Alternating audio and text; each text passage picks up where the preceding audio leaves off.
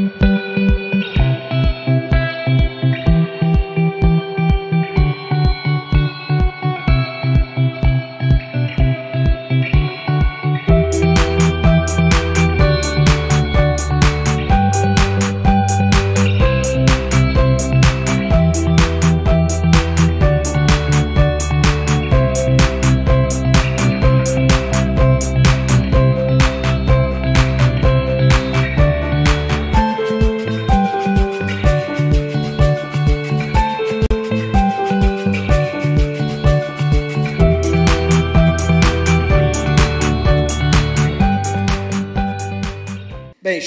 uma vez a você que está em casa nos assistindo, shalom a você que está aqui comigo nesse culto tão gostosinho que estamos nesse dia.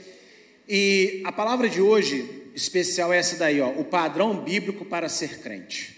Amém? E eu quero convidar você a abrir a sua Bíblia no livro de Colossenses, capítulo 3, e deixar aberto aí em Colossenses 3. Não fecha porque nós vamos ler todo o capítulo, completinho, tá bom? E é o que nós vamos conversar hoje. Eu estava pensando em dar uma palavra hoje, mas né, aqui no culto pela manhã o Senhor colocou no meu coração muito forte falar sobre isso daí. O padrão bíblico para ser crente. E os primeiros versos de Colossenses, verso de 1 a 4, vai dizer assim: Portanto, se já ressuscitastes, ressuscitastes com o Messias, buscai as coisas que são de cima, onde o Messias está assentado à destra de Deus. Pensai nas coisas que são de cima, e não nas que são da terra, porque já estáis mortos, e a vossa vida está escondida com o Messias em Deus. Quando o Messias, que é a nossa vida, se manifestar, então também vós vos manifestareis com ele em glória.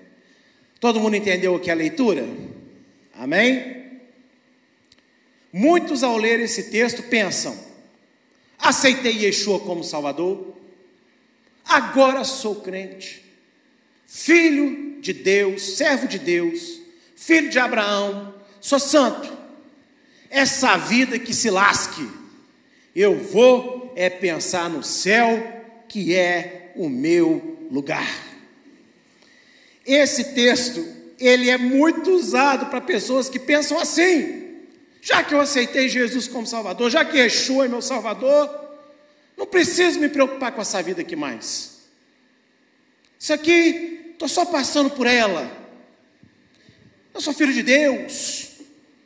Não quero saber desse mundo, não quero saber de nada que acontece aqui. Quero ir para o céu, céu que é o meu lugar. Aí tem gente que começa, ai Deus, me leva. Ai Deus, não quero matar aqui. Não é assim?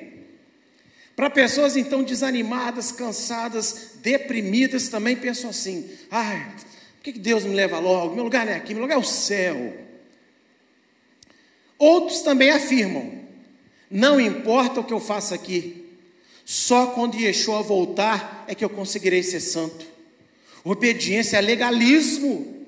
E ser espiritual é tudo que importa. Porque parece que é o que o texto está dizendo, parece? Portanto, se vocês já ressuscitaram com o Messias, né, buscar as coisas do céu lá de cima, e está lá em cima, pensar nas coisas lá de cima, esquecer das coisas daqui de baixo, porque vocês já estão mortos para essa vida, e só quando o Messias voltar é que vocês vão entender tudo que vocês podem ser. Bem, já que é só quando ele voltar, Claudão, então eu agora vou ser um pastor meio liberal. Fiz um louvor gostoso aqui, mas depois vou pegar minha branca, minha loura, vou para a rocha. Porque afinal de contas, a gente precisa se divertir, não, não é? Precisa se alegrar. E Deus sabe que eu só vou ser santo quando Jesus voltar.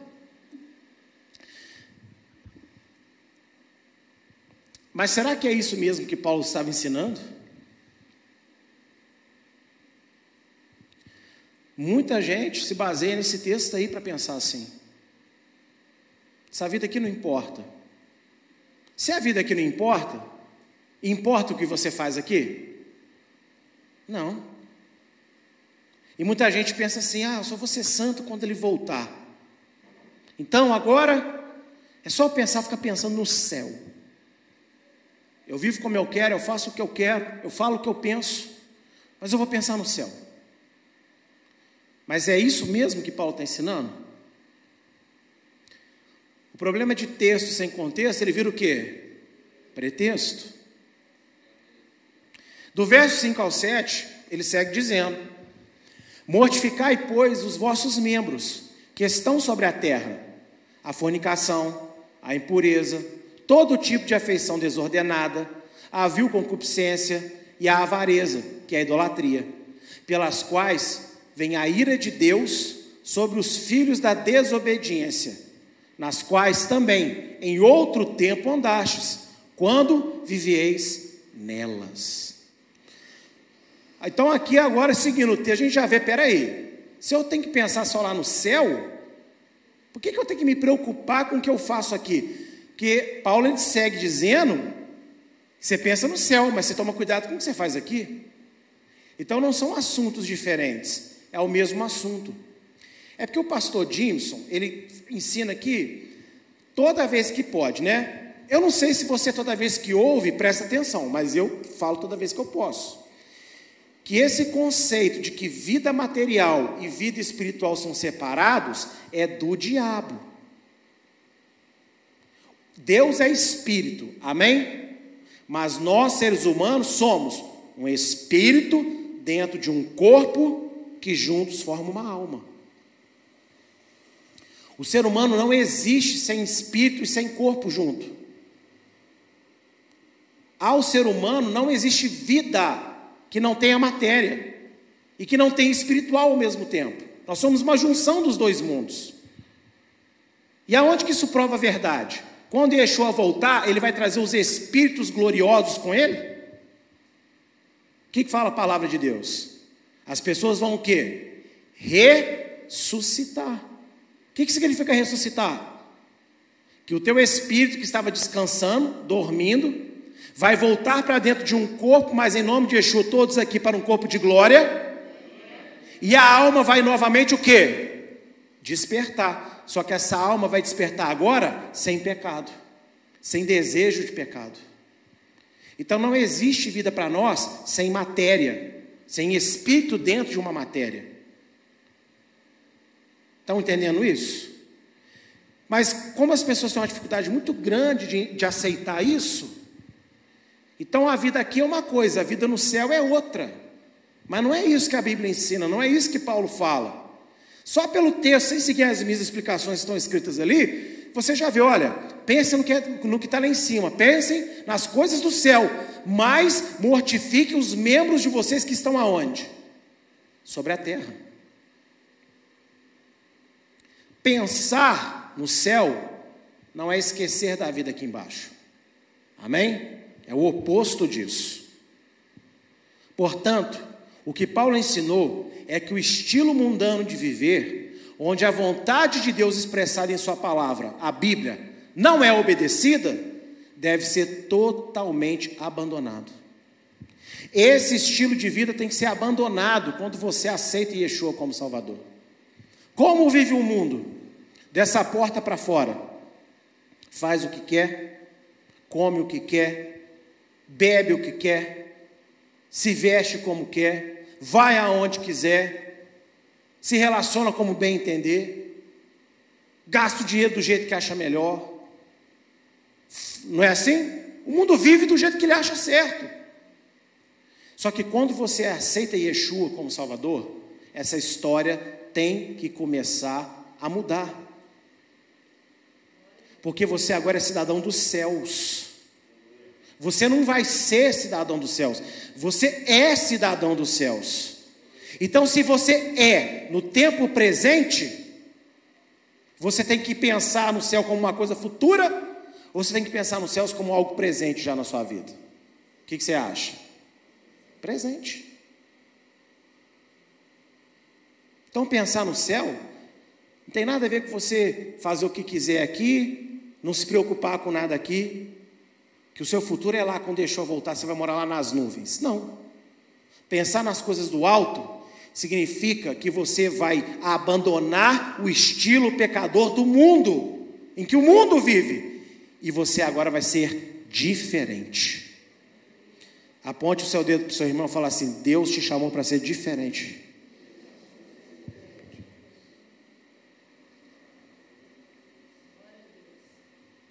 Olha só Provérbios 12, 22. Os lábios mentirosos são abomináveis a Adonai, mas os que agem fielmente são o seu deleite. E aqui é perfeito para o texto de Colossenses. Não adianta nada você falar que é, mas você não fazer como quem diz ser. E o que está mais comum hoje dentro da igreja, ao redor do mundo, é pessoas que pensam que são cristãs, Pessoas que pensam que são santas. Pessoas que pensam que agradam a Deus. Elas pensam. Elas acham isso. Elas estão convencidas disso. Não é pelo Espírito Santo, é por elas mesmas. De tanto ouvir que não Deus não se importa, que santo é só Jesus que Deus te ama apesar de você viver totalmente errado. Sim, Deus te ama apesar de você viver errado, mas Ele não te ama ignorando que você vive errado. Ele te ama te chamando todos os dias, volta para mim. Essa é a diferença. E o provérbio diz o quê? Quem fala mentira, não Deus não gosta, mas Deus gosta daqueles que agem com fidelidade. Entenda que é a jogada de Salomão. Se você fala ser crente, mas você não vive como crente, você entra aqui em Provérbios 12, 22. Seus lábios são mentirosos. Você fala de um Deus, você diz que é servo de um Deus, que acredita num Deus, cujas leis, cujas vontades você não obedece. E para quem não sabe, fidelidade é a tradução correta para emunar, que é fé. Fé não é um estado de pensamento onde você crê com muita força, não. Fé é fidelidade. Você crê com a mente, mas você faz conforme você crê. Fé é ser fiel a Deus. Amém? Opa. E olha só 1 João 2,4. Todo aquele que diz, eu o conheço, mas não guardo os seus mandamentos, é o que? Lê bem alto para mim. Mentiroso. E nele não está a verdade. Então, se nós dizemos ser servo de Deus, mas nós não obedecemos nada, não, obediência é legalismo, é formalismo, obediência é coisa do passado, essa ele é a rua é do capeta, que pastor James é o capiroto em pessoa, deve ser até o anticristo. De tanto que ele fala que tem que obedecer. Não, meu irmão, mentiroso é aquele que não guarda nada, é aquele que não obedece nada. Deus sabe que temos defeitos, Deus sabe que muitas vezes nós vamos demorar para começar a obedecer, Deus sabe que a gente vai ter quedas, Deus sabe que a gente às vezes vai ser teimoso, só que Ele não deixa de querer que a gente melhore, Ele continua nos amando, ele continua nos salvando, nos guardando, porém, trabalhando para que chegue finalmente o dia onde a gente vai então colocar em prática aquilo que a gente diz que acredita. Então, todo mundo que fala de Deus, eu sou Deus e pau, não sei o quê, mas não obedece aquilo que aprende, é mentiroso. E aí tem alguns que pensam assim: ah, melhor então eu ter ficado numa dessas igrejas que não ensina mandamento. Estar na rua é um jugo pesado. O problema é esse: que você enxerga conhecer mais como um jugo pesado, enquanto a Bíblia apresenta conhecer mais como uma grande bênção, uma oportunidade. Porque quanto mais você obedece, mais santo você é. E quanto mais santo você se torna, mais pertinho de Deus você está. Então depende da forma como você enxerga.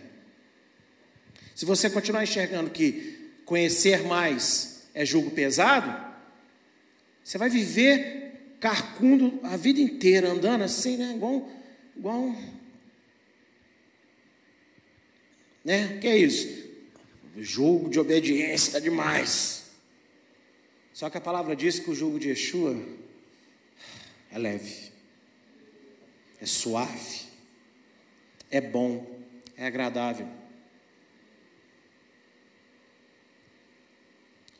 A verdadeira fé não somente fala, mas também age. Tiago 2,26. Quando ele fala, né? Que não sejais meros ouvintes da palavra, mas cumpridores, porque quem ouve e não faz é igual uma pessoa que se olha no espelho e rapidamente esquece da imagem que viu no espelho. E é isso que Paulo está tratando aqui em Colossenses, no início do capítulo. Pense nas coisas do alto. Que coisas do alto? A palavra de Deus, a justiça de Deus. O que, que Yeshua ensinou? Buscai o reino em primeiro lugar. E o reino de Deus é, um reino o quê? Mundano ou é um reino celestial? Celestial, então significa que você deve viver aqui conforme as, rei, as leis do reino de Deus.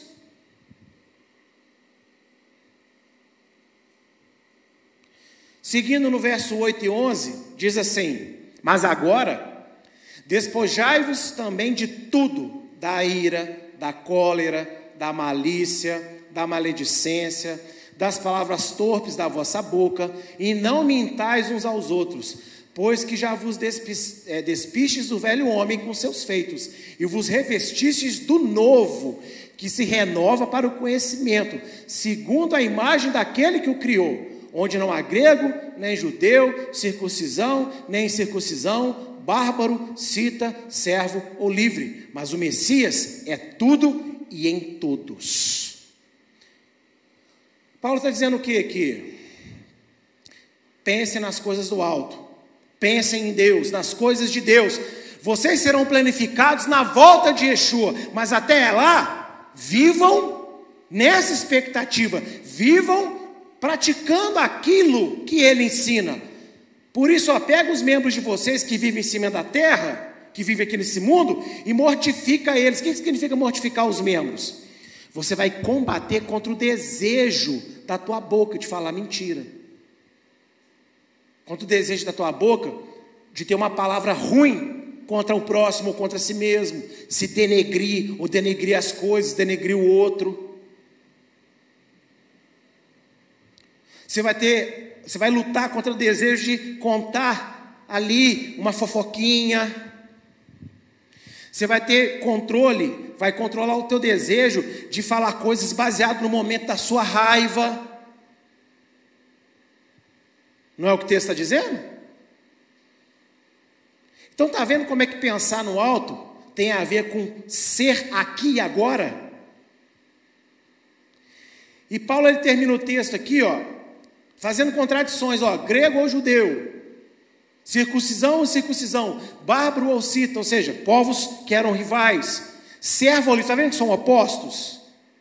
Não importa quem você é, se você é o maior ou se você é o menor, para todos tem que haver obediência. Isso aí, Claudão. Senti firmeza em você, você está muito lindo hoje. Então entendam. Está vendo que Paulo está colocando em contradições? É, lembra que quando Paulo fala, em tu, tudo eu posso naquele que me fortalece? Não é o que ele diz, ó, eu posso estar rico ou pobre, a, é, com a barriguinha cheinha de comida ou passando fome. Então ele está dizendo aqui, olha, se você é a pessoa mais importante no seu trabalho, ou se você é a mais desprezada, não interessa, você tem que se revestir daquilo que é novo em Cristo Jesus, no Messias Yeshua. E você está sendo doutrinado sem perceber por uma linha de, de cortes, de pequenas pregações ou é, análises é, bonitinhas de pregadores bonitinhos que falam bonitinhos, que ensinam você a, a, a se apegar demais no que você é, onde você está, o que você está sofrendo. Tudo isso é importante para Deus, Ele cuida de tudo isso. Mas mais importante ainda é você entender que tanto faz onde você está, quem você é, qual a sua idade, qual é o seu gênero, macho ou fêmea, qual é a cor do seu cabelo, o que fizeram de bom ou deixaram de fazer para você. Se você é servo dele, Deus tem novidade de vida para você. E a novidade de vida dele significa viver a palavra dele. Está vendo como é que é o oposto do que você está sendo doutrinado sem perceber, irmão. O que eu vejo de pessoas se apegando a futilidades espirituais, que não está na palavra, ou é usado um versículo, mas não tem nada a ver com aquilo que está sendo falado. E a pessoa encara que, nossa, se eu fizer isso, agora vai minha vida. E aí Deus imagina eu olhando para a Bíblia dele, falando assim, ué, mas é tão mais simples aqui, me obedece, né? Se você me obedecer, comerás o melhor dessa terra. Mas a gente vai aceitando essas doutrinações que você não está percebendo, onde o foco é a sua vida, onde o foco é você, onde o foco é o que você sente, o foco é o que você está pensando. Deus ele cuida de cada fio do seu cabelo. Não há um detalhe em você que Deus não presta atenção. Só que a cura a solução para você não está em Deus ficar mimando você o tempo inteiro e você ficar ali. Não, é você ter a, a noção de que, mesmo Deus sabendo tudo que você passa, quem você é, Ele confia que você vai dar conta de obedecer o que Ele pede, porque foi Ele que te criou. E se Ele trouxe você para dentro da presença da igreja de Deus, da presença de Yeshua, é porque ele viu em você todas as condições de obedecer a tudo que ele pede. Você tem muito mais potencial do que você imagina, meu irmão. Entende isso? Muito mais potencial do que você imagina. Paulo diz que os verdadeiros servos de Adonai Deus não reagem como o restante das pessoas e que a mentira ainda é um sinal de que a velha natureza precisa ser dominada. Analisa aqui o início do texto. Despojais, ó, se livrem da ira, da cólera, da malícia, maledicência, palavras torpes. O que, que é isso? É reação de todo mundo. Todo mundo reage assim. Quando é irritado, quando é afrontado, quando é cutucado, quando é atacado, quando é perseguido, quando implicam com você. O que, que as pessoas fazem lá fora? Elas reagem desse jeito. Elas se iram, elas reagem mal, elas fazem coisas más em troca, ela diz besteira, ela joga palavra ofensiva, ela joga na cara as coisas. Mas nós que somos servos de Deus, não podemos reagir assim. E sabe o que você está ouvindo? Lembra quando eu falei aqui sobre doutrinação sem perceber? Você ouve assim agora. Não, meu irmão, Deus sabe que somos seres humanos. Quem que não xinga de vez em quando no momento da raiva? Tem gente falando por aí isso em altares. Mas a Bíblia diz o contrário. Você não é todo mundo. Preste atenção nisso. Você não é todo mundo. Você agora é luz. Deus te escolheu para você ser diferente. Você não pode fazer igual todo mundo faz. Você não pode reagir como todo mundo reage.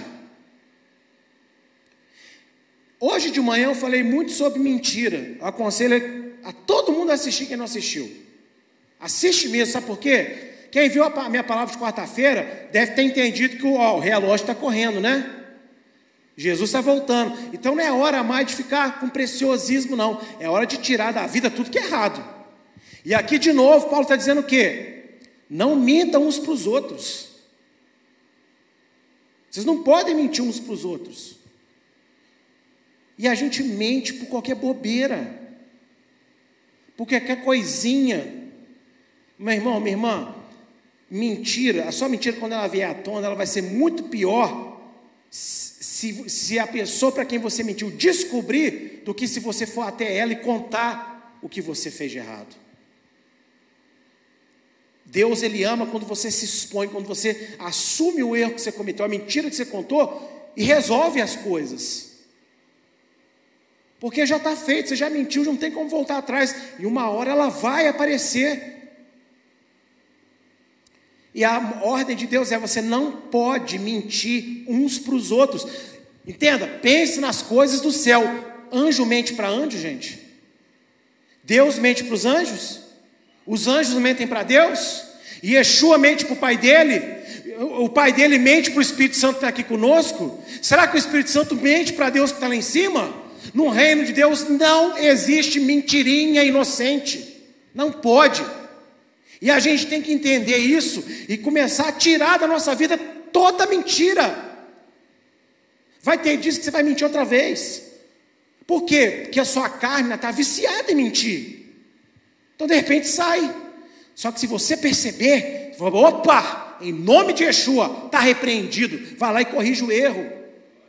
Isso é pensar no alto. Estão entendendo isso? Isso é pensar no alto. Filhos que estão aqui, não mintam para os seus pais. Vocês só vão perder a confiança deles e vocês vão desagradar a Deus. Por mais que ah, mas meu pai vai me colocar de castigo, mas o castigo depois vai ser ainda pior, porque ele vai descobrir o seu erro e também vai descobrir a sua mentira. Mulheres com seus maridos, maridos com, seus, com as suas esposas. Quem é do alto, quem pensa nas coisas do alto, não pode mentir. Você tem que se renovar. Deus tem renovo para a sua vida. É muito gostoso eu chegar aqui e pregar aquela coisa. Deus tem mais para você, irmão. Deus tem renovo para você. Aí você pensa: ah, lá vem Corolla 2020, hein, Pastor Vitor? Pastor, 2022 híbrido. Hum. lógico que Deus pode abençoar. Eu, em nome de Yeshua, que todos aqui tenham carros bons, casas boas, bons trabalhos, amém? Mas enquanto não vem essas coisas, então a gente vai murmurar contra Deus? O renovo aqui que está sendo falado é renovo de pensamento, renovo de sentimento. E aqui, olha, deixa eu falar uma coisa muito séria: doenças na alma, doenças na alma, coisas muito profundas, às vezes que você está agarrado muito tempo, só vai ser curado totalmente quando você deixar a mentira de lado. Que é por isso, às vezes, que o Espírito Santo não consegue curar você, porque você mente. E Deus é verdade, Ele não apenas gosta da verdade, Deus é a verdade. Eu não estou aqui acusando ninguém. Eu falei que pela manhã que eu, né, antes da minha conversão, era muito mentiroso. Mesmo depois de crente, teve épocas da minha vida que eu ainda mentia. Só que chegou um dia que eu tive que parar. Falei, não, peraí, ou eu paro, ou eu perco minha salvação. Ou eu paro, eu sou um hipócrita. Então o que, que eu prefiro ser? Prefiro ser servo de Deus. Então eu não estou falando aqui como alguém que acusa, eu estou falando aqui como alguém que sabe o que é passar por isso. E eu te garanto, irmão, é muito bom falar a verdade. E Paulo está sendo claro: você não pode mentir. Mas assista a palavra de hoje de manhã, que foi falado mais enfaticamente sobre isso. Amém?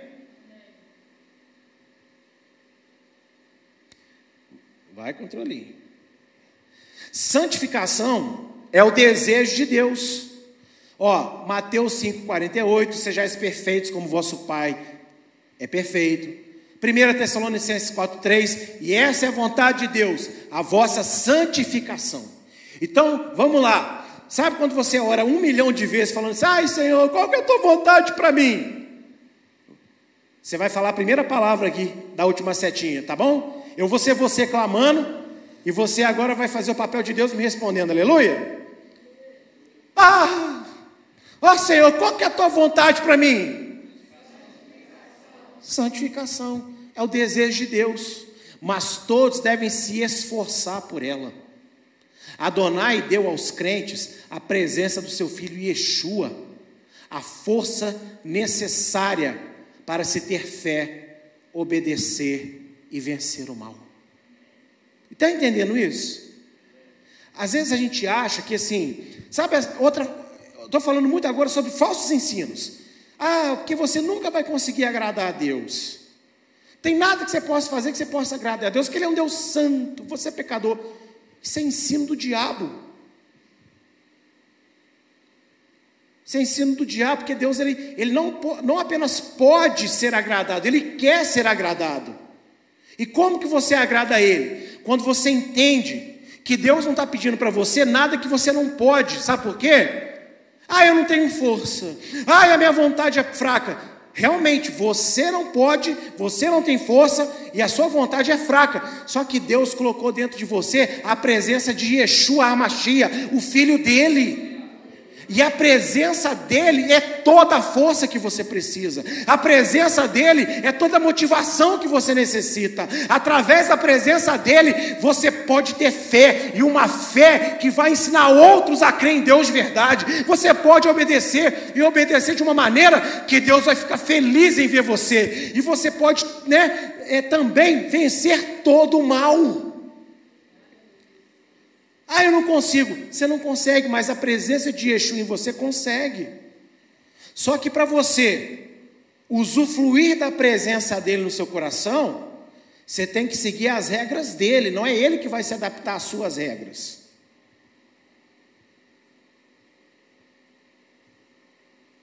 Então tem que haver esforço. Ah, eu não, eu não posso fazer nada para agradar a Deus. Sabe onde que esse pensamento leva você? Já que eu não tenho nada que eu possa fazer para agradar a Deus, eu não vou fazer nada. Porque se Deus quiser que eu faça, Ele vai me fazer fazer. Dou minha cara a tapa que isso não é assim que pensam.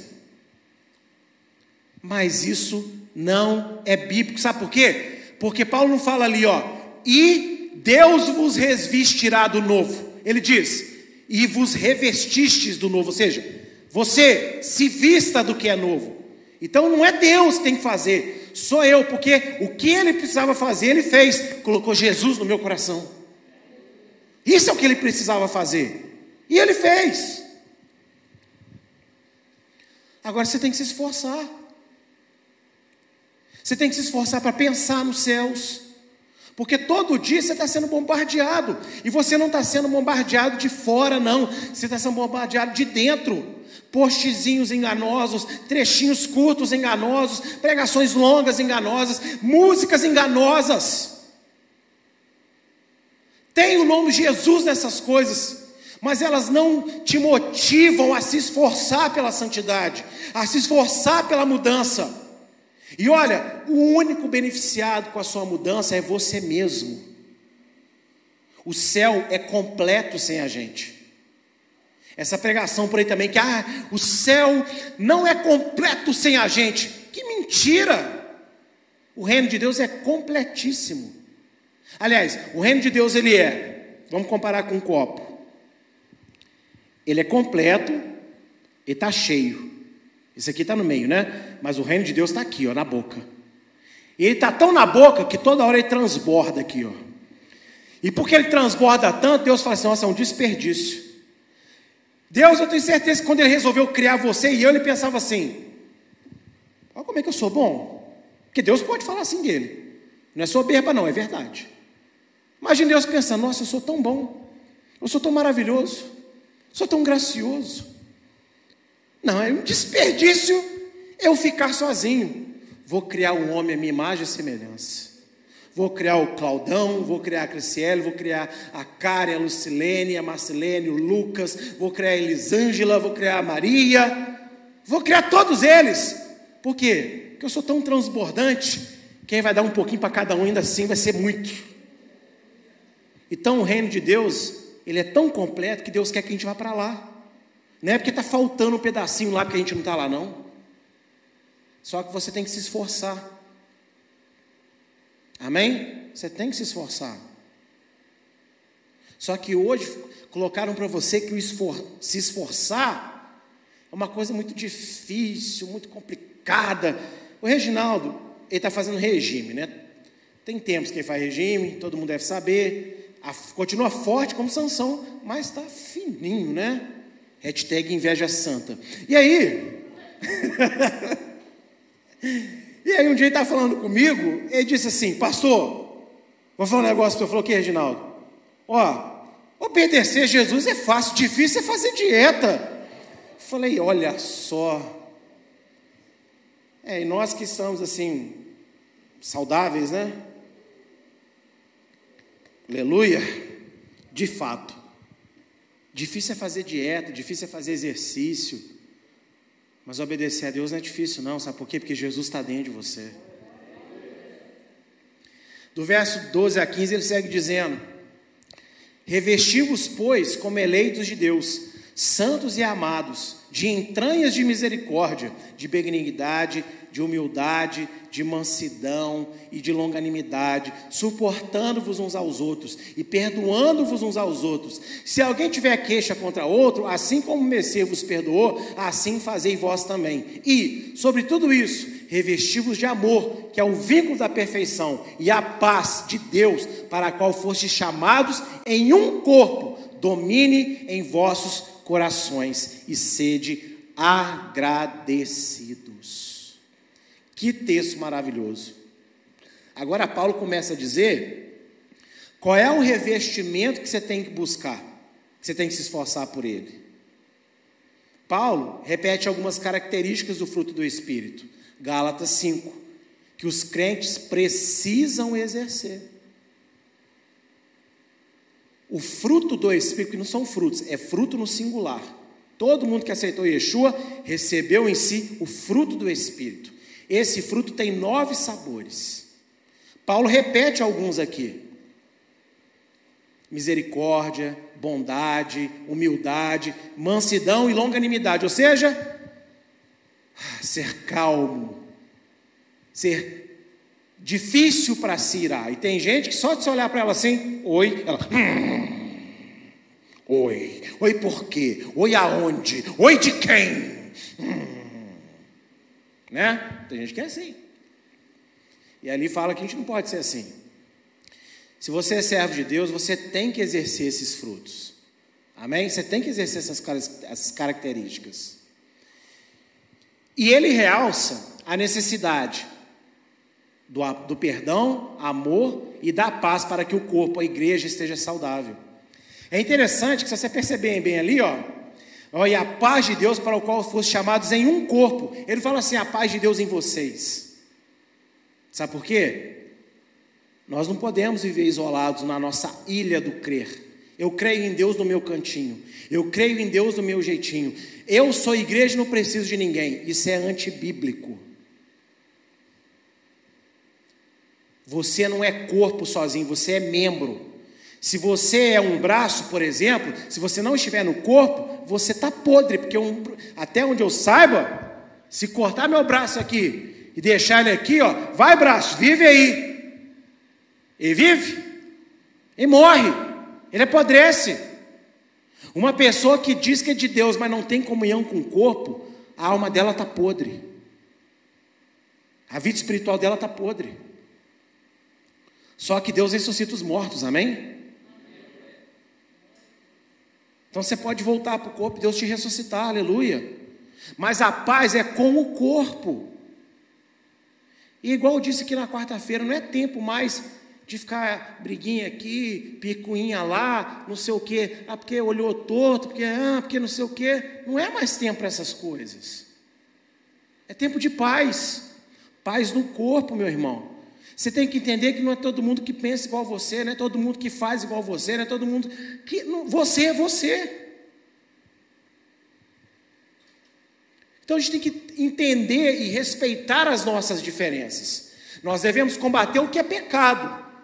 Nós devemos combater aquilo que está errado na vida do irmão, mas respeitando quem ele é.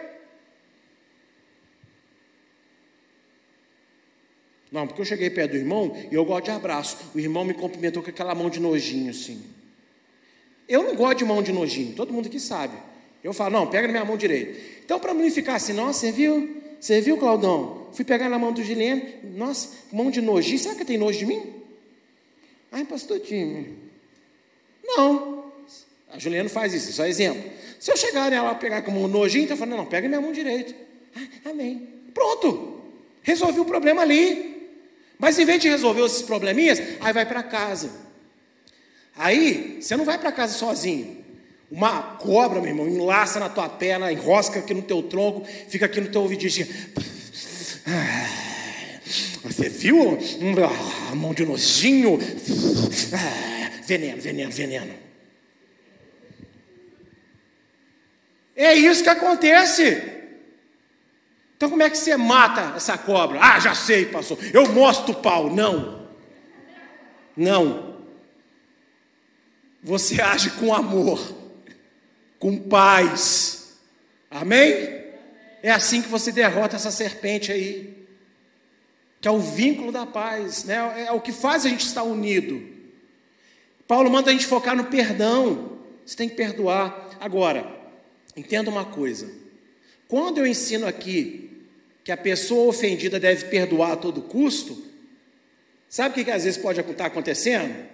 O sem vergonha que erra, ele pode estar guardando aquilo para o momento certo. Vou errar de novo. E na hora que a pessoa vem te exortar, você fala: Olha, o pastor Dimison com dois M's e Y, Maciel, ele ensinou que você tem que me perdoar. Sim, todo mundo tem que perdoar, a todo custo. Mas isso não é aval para você ficar na sua sapequice, não. Você que erra, você tem que parar de errar. Porque paciência tem limite. E Deus também tem paciência. Limitada. A paciência de Deus não é infinita, não, tá? Se fosse infinita, o juízo nunca viria. O juízo é uma prova que a paciência de Deus tem limite. Amém? A gratidão a Deus deveria ser a principal marca dos salvos. Porém, de alguma forma, Satanás e seus demônios conseguiram fazer da salvação uma moeda de troca e exigências entre as pessoas e Deus. Olha como é que ele termina ali o verso 15: E sede agradecidos. E eu combato com todas as minhas forças, até o último dia da minha vida eu vou fazer isso. Não existe esse negócio de colocar Deus contra a parede. Não existe negócio de cobrar Deus. Você pode orar, clamar, pedir a Deus para se lembrar, mas cobrar, tipo, você exigindo, é meu direito, o senhor tem que me dar. Tem gente que fala, o senhor tem que me, o senhor tem que me dar porque está na Bíblia aqui, ó. Né? Tem gente que ensina isso nos altares. Não, você tem que falar para ele assim: ó, olha aí para a mão furada do teu filho, só tem que me dar por causa da cruz. Palhaçada. Isso é marca de pessoas que são ingratas a Deus. Você tem que ser agradecido. A vida está boa? Glória a Deus. A vida está difícil? Glória a Deus. A vida está pior ainda? Glória a Deus. Eu estou morrendo? Glória a Deus. Porque ainda que você morra, se você morrer salvo, você vai ressuscitar para a glória. E isso não é uma fantasia de crente maluco, essa é a coisa mais verdadeira que existe. Salvação. A gratidão tem que ser a maior marca do crente. Pastor, então quer dizer que se eu tiver num dia difícil eu não posso chorar? É isso que eu estou falando? É isso que eu ensino? Você chora, você conta para Deus a sua dor. Mas você, ao final do seu choro, você fala: Senhor, muito obrigado, porque eu estou aqui, o Senhor me ouviu. Obrigado por essa luta, que eu sei que o Senhor me deu até a oportunidade de orar. Lembra da caixa da guitarra semana passada? Quem, quem se lembra da caixa da guitarra semana passada? Pergunte se ela deu problema hoje na hora que eu liguei. Não. E aí? Mistério? Não. É porque eu resolvi agradecer a Deus pelo problema. Como foi de coração, Deus curou a caixa. Quem disse que Deus não cura objetos? Cura. Está entendendo isso? Tem até um outro testemunho. Uma, nós temos uma cachorrinha na casa da minha mãe, a Tita. A cachorra com maior personalidade na face da terra. A Tita é terrível. E aí, no início do ano passado, ela estava muito doente. Apareceram vários carocinhos nela. Ela não andava, não corria, não comia. Eu olhei assim, um dia indo para casa, falei com a minha, com a minha esposa, falei, ó, a Tita vai durar não. Até porque já está com, já tá até com uma idade, vamos dizer assim, que seria aceitável se ela morresse. Aí um dia eu fui lá, minha mãe virou para mim, meu filho, Deus te deu som, olha pela cachorrinha. Aí eu, é. Peguei assim, peguei o óleo, peguei, peguei ela no colo, Falei, Senhor, te agradeço pela vida dessa cachorrinha, que foi uma alegria para nós. Ela te pertence. Se o Senhor quiser levar ela, glória a Deus. Eu sou grato que, a gente pode ter ela. Mas nesse momento eu me dou o direito de crer. O Senhor cura ela? Irmãos, no outro dia, a Tita parece que ela voltou a ter um ano de idade. Correndo, pulando, saltando. Você falou lá na minha mãe hoje, ela, tá, ela fez um fuzuê. Igualzinho quando ela era filhote, ela pula de novo em cima das coisas altas. É impressionante. Glória ao nome do Senhor. Então tudo depende da sua gratidão. Expõe para Deus o seu problema, a sua dor, a sua aflição, a sua necessidade. Mas não seja ingrato a Deus, não. Esse negócio de se eu tenho que fazer. Hum. E se Deus começar a falar, é? Então peraí que eu vou te mostrar algumas coisas que você tem que fazer também. Não nos esqueçamos quem é Deus nesse relacionamento. A gente é só ser humano, Ele é Deus. Salomão ele chega a dizer em Eclesiastes: Olha, Deus está lá em cima, tá? Você está aqui embaixo. Então, sejam poucas as suas palavras diante dele. E dentro dessas palavras, gratidão. Você está com um abacaxi daqueles em casa para descascar? Senhor, olha, vou mentir para o senhor não, descascar abacaxi. Hum. Descascar cebola, Senhor, ó, chora. Mas glória a Deus que eu tenho uma cebola para descascar que eu tenho um abacaxi. Entendeu? Quem entendeu, diga amém. Verso 16 a 17. A palavra do Messias habite em vós abundantemente em toda a sabedoria, ensinando e admoestando-vos uns aos outros, com salmos e hinos e cânticos espirituais, cantando a Adonai com graça em vosso coração. E quando fizerdes por palavras ou por obras, fazei tudo em nome do Senhor Yeshua, dando por ele graças a Deus Pai. É impossível que a palavra da verdade habite em pessoas que apenas se dizem crentes, mas não a vivem com muita fé e alegria. Como que a palavra de Jesus Cristo vai habitar dentro de você? Se você sente um verdadeiro peso de fazer ela, de obedecer ela. Tiago ele fala em 1,22, né? A fé sem obra é o quê? É morta. Se você só se diz crente, mas você não vive como um crente, é impossível a palavra de Deus habitar dentro de você. Agora, se você falar para Deus assim, Senhor, então eu quero ser crente mesmo, me ajuda. Eu vou, ó, né, você porque muitos já falaram muitas vezes para Deus, oh, Deus, eu vou fazer. Aí chega na segunda-feira, bate aquela preguiça amanhã que é domingo, né? Na segunda, não é você, você vai começar a fazer a partir de amanhã, não. Você vai começar a fazer a partir de agora, aqui que você está no culto.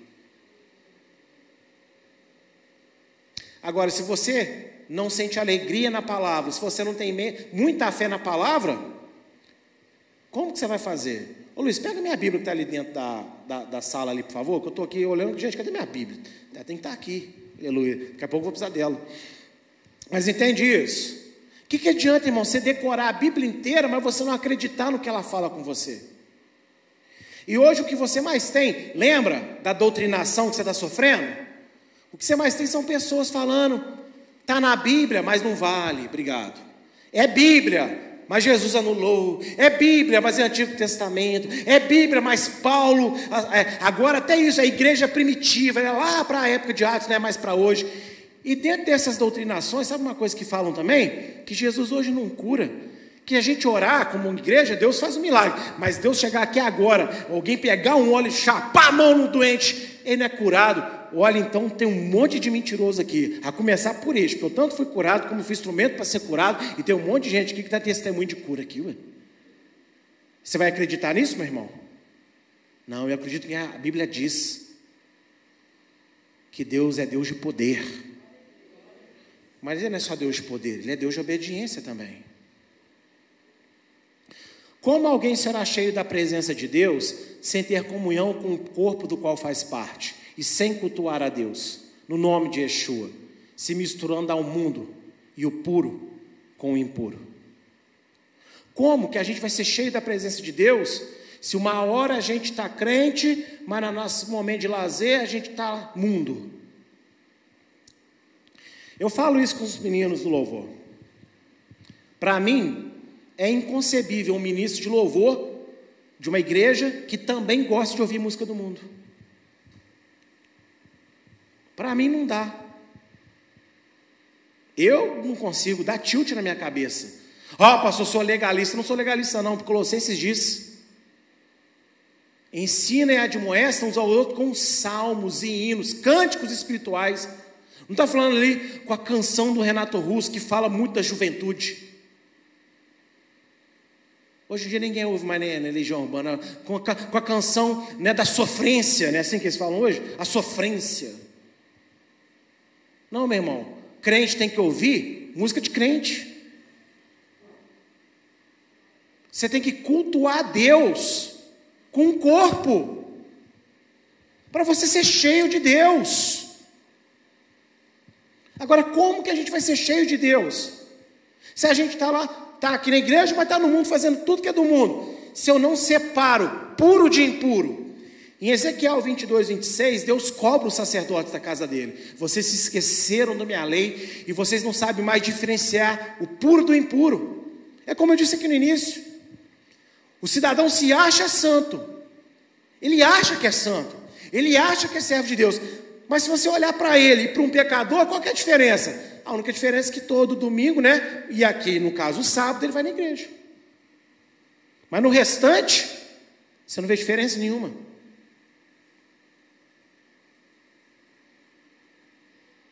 E aí, sabe o que nós temos? Falsos movimentos, falso fogo, falso mover de Deus.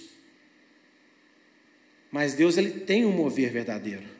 E ele quer as pessoas cheias do fogo dele, sim. Só que Ele quer pessoas santas.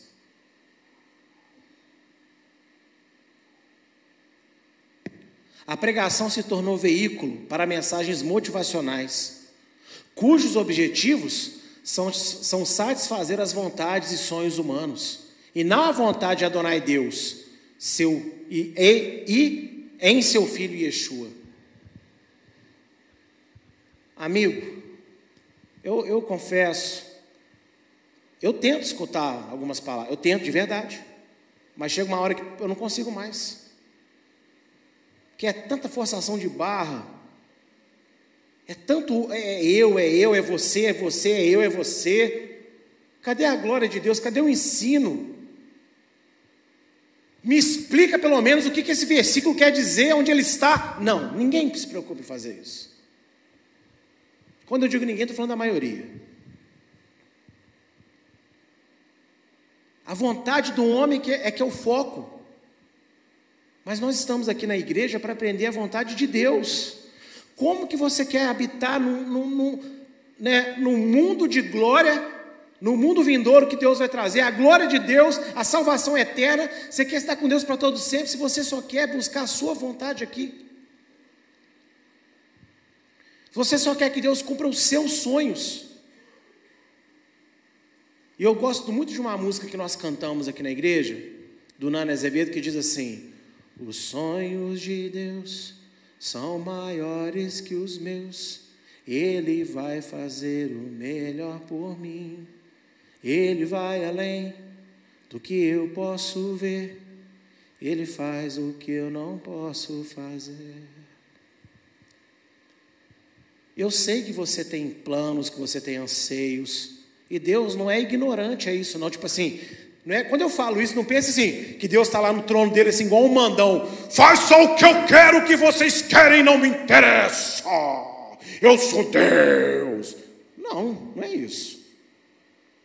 Só que é Deus é tipo assim: olha, faz a minha vontade, que dentro do caminho que você trilhar para mim, eu vou ver aquilo que você quer e eu vou preparar para você do meu jeito, no meu tempo. Mas se eu também ver que não é, eu não vou te dar, porque eu quero que você chegue até a linha de chegada. Então faça a vontade de Deus. Amém? Tome cuidado em só ficar sendo motivado o tempo inteiro. Você é motivado, mas cadê Jesus? Jesus só aparece ali para ser o carimbo da sua motivação. Mas ele não aparece ali para ser seu Senhor e Rei. Paulo escreve nos próximos versos a prova definitiva de que buscar as coisas dos céus não é sinônimo de fantasia, e que ser espiritual é viver neste mundo a palavra de Deus com fé e verdade. Eu vou descrever aqui agora o restante dos textos, você vai ver que Paulo vai dar instrução para coisas aqui nessa vida. Então, buscar o céu, as coisas do alto, você vai ver agora em prática que não tem nada a ver com esquecer essa vida, mas é você viver essa vida crendo na Bíblia, na palavra de Deus. Colossenses 3, de 18 a 19. Vós, mulheres, estáis sujeitas aos vossos próprios maridos, como convém no Senhor. Vós, maridos, amai as vossas mulheres e não vos irriteis contra ela. Então, aqui, veja bem como é simples. A mulher ela tem que se sujeitar ao marido. Mas hoje esse maldito feminismo está tão entranhado nas mulheres que elas acham que se sujeitar ao marido é humilhação. Ela também tem direito à voz. Lógico que você tem direito à voz. Se sujeitar nada tem a ver com você ser um criado mudo dentro de casa. Só que se seu marido é homem de Deus, servo de Deus, confie nele, deixe ele. Se ele falar não, confia nele, ele está querendo cuidar de você. Agora, Olha só também ali para os maridos, ó. Amai as vossas mulheres e não vos irriteis contra elas. Gente, homem e mulher é igual a gato e cachorro. Briga o tempo todo mesmo. É diferente. Graças a Deus. Eu não quero casar com o igual. Casar, né, me casei com o diferente. Com aquilo que Deus criou. Só que o marido tem que aprender a não se irritar contra a mulher também. Por mais que ele tenha razão. O amor é capaz de transformar muito mais do que a agressão. E hoje os homens também estão muito agressivos. Ame mais, converse com mais amor, com mais carinho. Traga para o seu lado e você vai ver que Deus vai fazer muito mais do que você está conseguindo, às vezes, sendo agressivo. Agora, tem que andar junto as duas coisas. Aí a mulher, ah, o homem tem que ser carinhoso, mas ela, né, aquela tiriça em cara, não pode. Ela tem que ser sujeita ao marido. E não adianta nenhum casamento vai ser abençoado se não for do jeito que Deus quer. Aliás, nada no mundo funciona de forma perfeita se não for como Deus quer. 3,20 fala assim: Vós, filhos, obedecei em tudo a vossos pais, porque isto é agradável ao Senhor. Você só tem um direito de desobedecer ao seu pai e à sua mãe. Quando, pastor? Se eles exigirem que você faça algo abominável ao Senhor. Nessa hora você pode desobedecer seu pai e sua mãe. Só nessa hora. Lembra que Yeshua falou? Quem amar mais o pai e a mãe do que a mim, não é isso que ele fala? Agora, tirando isso, trate bem seu pai e sua mãe. Tem aqui mesmo na igreja, nós temos pessoas que não têm mais pai, que não têm mais mãe, que não têm mais os dois. Então você que ainda tem, trate bem, cuide, respeite e obedeça acima de tudo, obedeça. E olha, não é só o pai, não, porque na nossa vida a gente não tem só o pai e a mãe que nos gerou, a gente tem pessoas que cuidam de nós, não temos? Sim ou não? Temos. Então seja respeitoso com quem cuida de você, amém? 3,21 Vós pais, não irriteis a vossos filhos, para que não percam o ânimo. Tem pai também que acha que é pai, que manda. Eu mando e acabou. Não, não faz isso. Não é dessa forma. Não é a forma como Deus gosta. O pai tem que exortar, tem que ensinar, tem que botar de castigo. Se necessário, tem que dar uns tapas. Só que Paulo está dizendo aqui assim: não seja um pai implicante também. Uma coisa é você impor a verdade de Deus na casa. Outra coisa é ser aquela pessoa implicante que todo tempo briga por qualquer coisa. Tem gente que é assim. E aí isso desanima o filho. Estão entendendo isso, gente? 3,22 Vós, servos, obedecei em tudo a vossos senhores, segundo a carne, não servindo só na aparência, como para agradar aos homens, mas em simplicidade de coração, temendo a Deus. Ah, o meu patrão é uma peste, então não, não, não, não o quê? Não interessa se o patrão é uma peste, é ruim, é mau, não te compreende. Patrão não está nesse mundo para compreender você, patrão está aqui para te dar trabalho.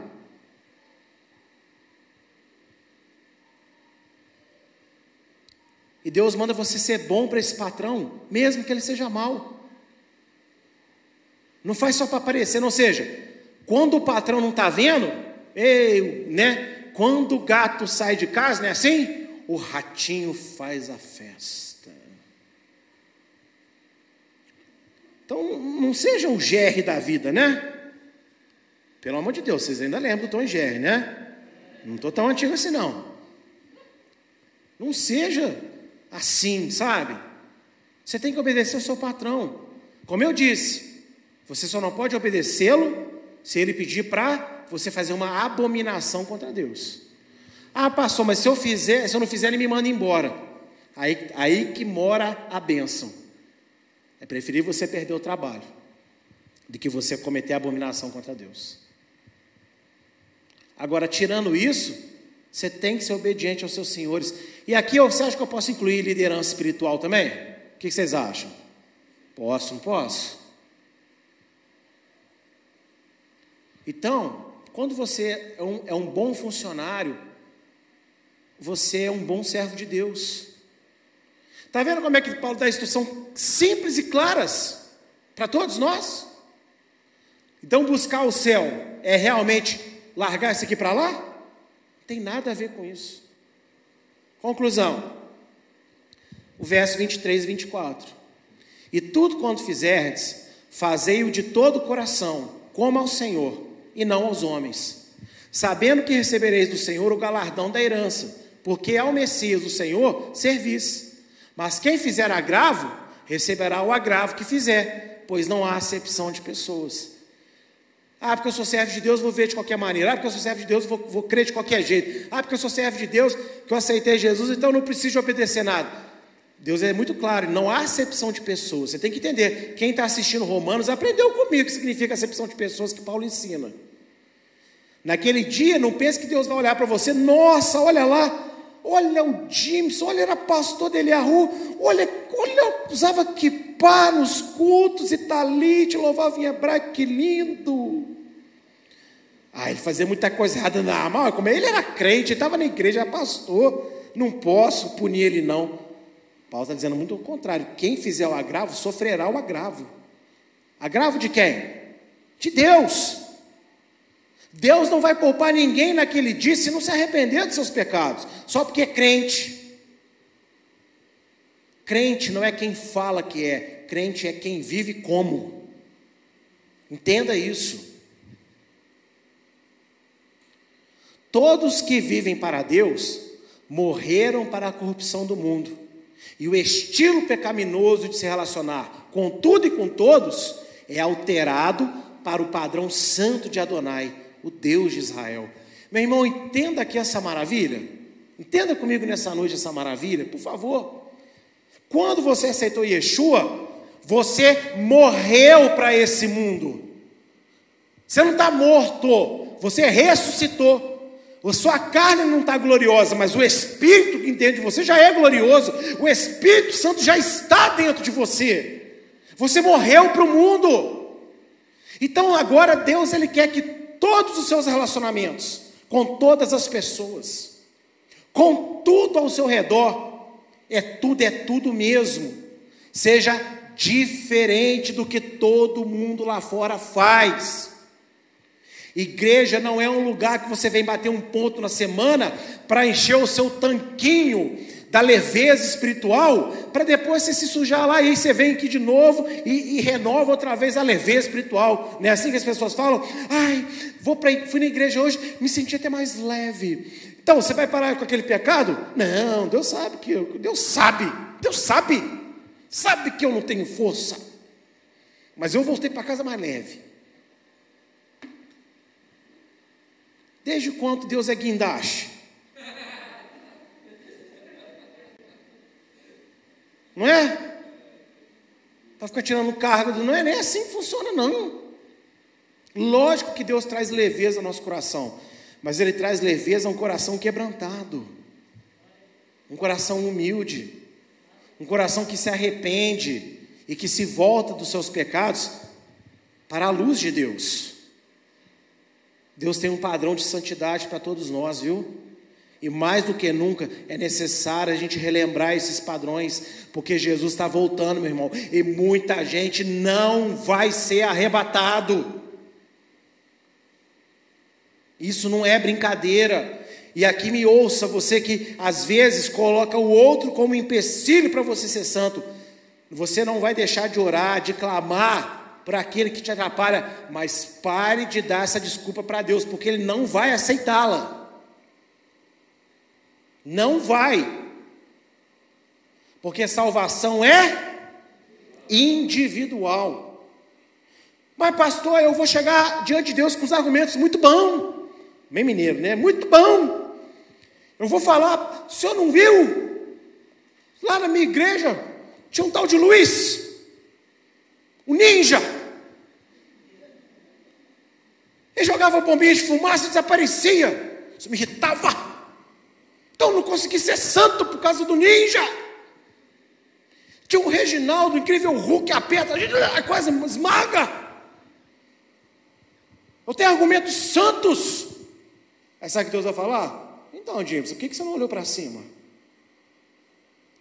Por que você não buscou as coisas do alto, dos céus, como Paulo ensinou? Que aí você iria continuar convivendo com as coisas difíceis, mas eu ia te guiar com os meus olhos. Quando alguém está com dificuldade de enxergar, e precisa, vezes, por exemplo, descer uma escada mais perigosa, geralmente você pega na mão da pessoa assim, né? Fala, não, olha para mim, vem. Não é assim? É assim que Deus guia todos nós. Olha para mim, vem. Olha. Se a gente deixa de olhar, não, não, não, não, não, não, aqui. Olha para mim, nos meus olhos, porque somos as meninas dos seus olhos. Ele nos guarda aqui, ó, dentro do seu olhar.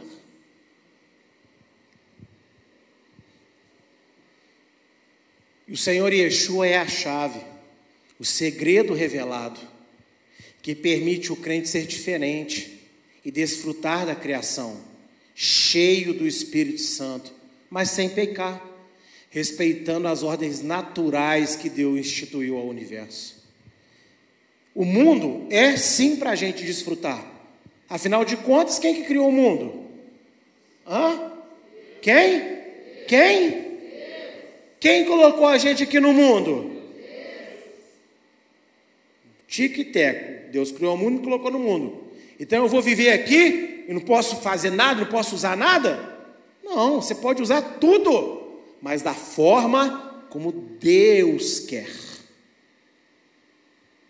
não da forma como o mundo ensina. Essa é a diferença. Porque tudo que Deus criou é bom. E é para nós. Farei o homem a minha imagem e semelhança, e ele dominará. O mundo é para nós, para nós usufruirmos do mundo.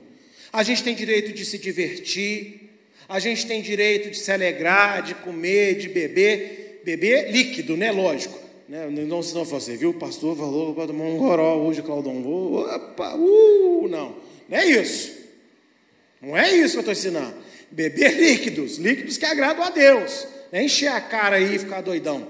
Não, uma de Noé, né? Sair peladão, correr pela. Uau, na porta da igreja. Não, não é isso. Então o mundo é para nós. E Deus, ah, ele vai me levar para o céu, isso aqui vai explodir. É o que a Bíblia ensina, gente? novos céus e nova essa terra ela vai ser curada também. O planeta Terra vai ser restaurado. Nós vamos viver aqui com Deus para sempre. Só que vai ser uma terra gloriosa. Entende isso? E era segredo, mas agora não é segredo mais. Yeshua está aqui, ó. Dentro do Senhor, pastor. Ó, amigo. Dentro de você também. Yeshua está dentro de nós. Ele é a chave, e a chave já foi dada para a gente. Para a gente vencer. Só que você é bombardeado diariamente com o mundo, com as coisas do mundo, com os conceitos errados. Estou falando besteira ou estou falando verdade? Então, por isso que o pastor Jim tem que vir aqui um pouco mais enérgico, às vezes, para chamar, despertar a sua atenção. Porque a gente vai se acostumando com o que o mundo fala, com o aval que o mundo dá para as coisas. Mas não pode ser assim. Como que a gente vai servir um Deus santo se a gente também não quiser ser santo? Cadima, avante, Eliarro. Amém?